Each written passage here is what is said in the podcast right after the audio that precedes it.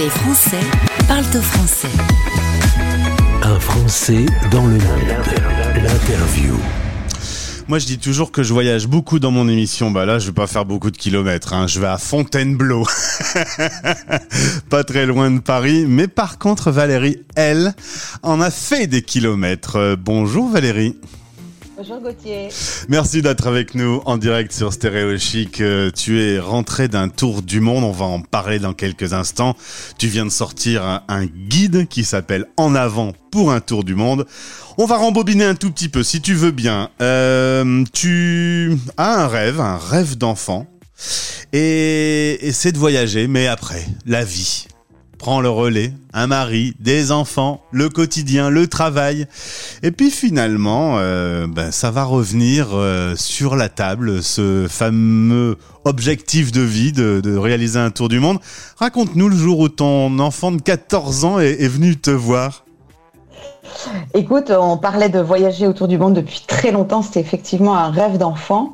Et euh, à force de nous en entendre parler, un samedi matin, notre fils est arrivé en disant "Écoutez, moi, je veux pas être un obstacle à votre voyage. Euh, J'ai regardé sur YouTube, l'école à distance, c'est pas si compliqué. Moi, je veux partir aussi." Yeah Et là, euh, le champ des possibles s'ouvre. Ben voilà, tu avais un, un souvenir notamment de ta grand-mère qui avait fait un tour du monde en cargo. Ça t'avait, ça t'avait marqué, je pense.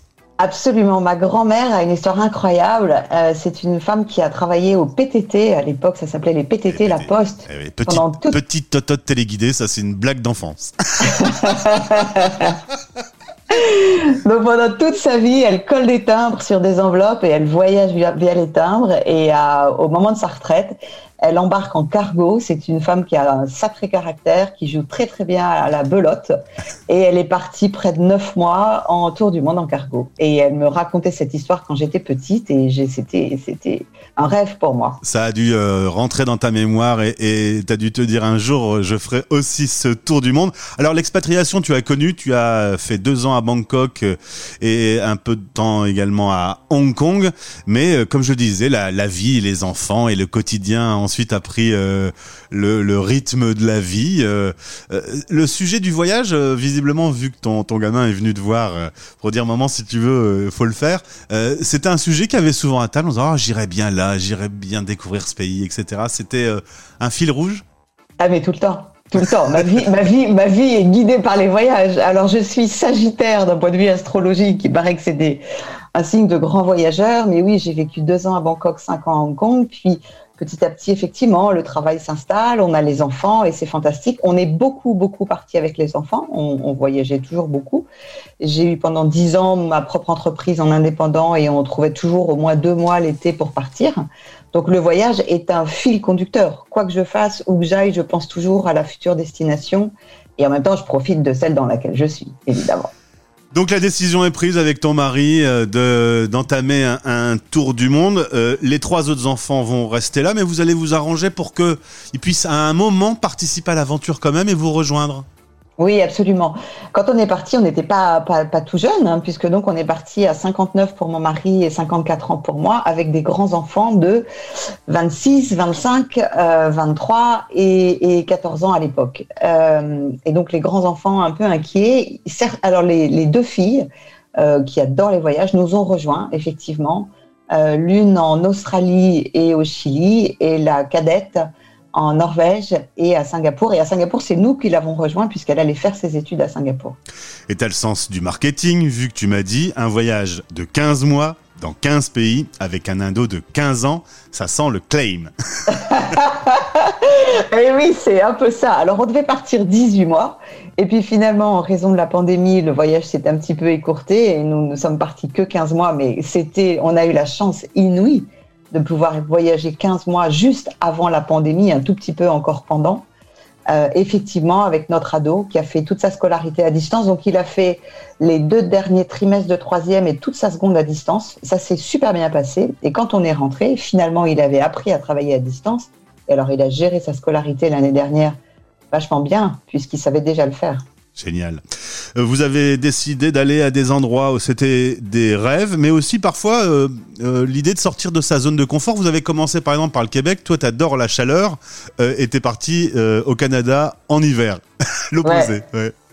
Lorsqu'on a préparé le tour du monde, on a vraiment voulu le préparer ensemble. Donc, on a listé tout ce qui nous faisait plaisir de voir, les, ce qu'on voulait absolument visiter. Mais on s'était dit aussi qu'on voulait sortir de notre petit confort, de notre petite vie un peu, un peu bien établie. Et donc, on a listé tout ce qui nous effrayait un petit peu ou voilà, sur lequel on voulait se tester. Et entre autres, il y avait le froid. Et donc, la première étape du voyage, c'est le Québec. Euh, on arrive le 20 janvier, il fait moins 35 degrés, c'est la tempête Harper. et je commence direct.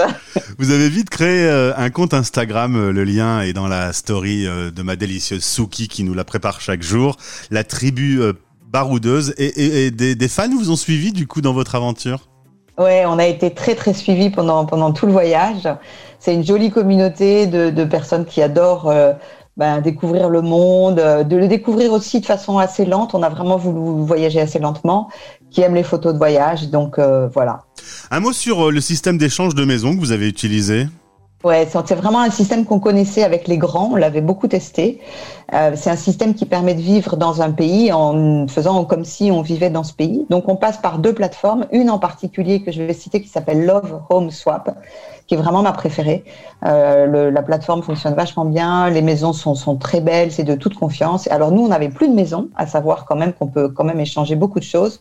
Donc on a voyagé dans le monde entier avec, en échangeant notre bateau qui est dans le sud contre euh, des maisons au Québec, en Australie, euh, en, à Puerto Natales au Chili, en Argentine. On est même allé en Corée du Sud. On, est, on a été reçu en Nouvelle-Calédonie par des Français. C'est un système génial parce que ça te permet de voyager lentement, de t'imprégner du pays, euh, d'avoir de l'espace, euh, de rencontrer aussi les personnes avec qui tu échanges. Tu déjeunes, souvent avec eux au début. Et puis, c'est ultra économique puisque tu ne payes rien. Carrément. Québec, Australie, Nouvelle-Zélande, Scandinavie en caravane, l'Asie avec Singapour, Thaïlande, la Corée euh, du Sud évidemment, euh, le Japon, Nouvelle-Calédonie, Argentine. Là t'as fait Ushuaia, là c'est pareil, euh, c'était il fallait cocher la case Ushuaia, c'était obligatoire.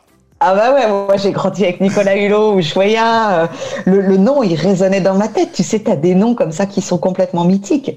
Et donc, quand l'avion se pose à Ushuaia et qu'en plus, et ça c'est véridique, c'est incroyable, au moment où on atterrit, il y a un arc-en-ciel. On a atterri dans l'arc-en-ciel à Ushuaia. Yeah. C'est fabuleux. Le Chili est l'île de Pâques où vous avez rencontré, comme toute la planète, le coronavirus. Vous vous êtes retrouvé à vous isoler au milieu de nulle part pendant six semaines.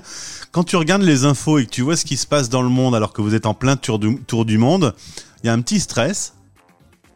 Il y a un gros stress en fait. Alors le stress, on l'a eu un petit peu avant que ça devienne si général, puisque Léonore, donc ma cadette, était à Singapour pour ses études, et que le corona, à partir de janvier à Singapour, donc janvier 2020, eux, ils ont commencé à se le prendre de plein fouet.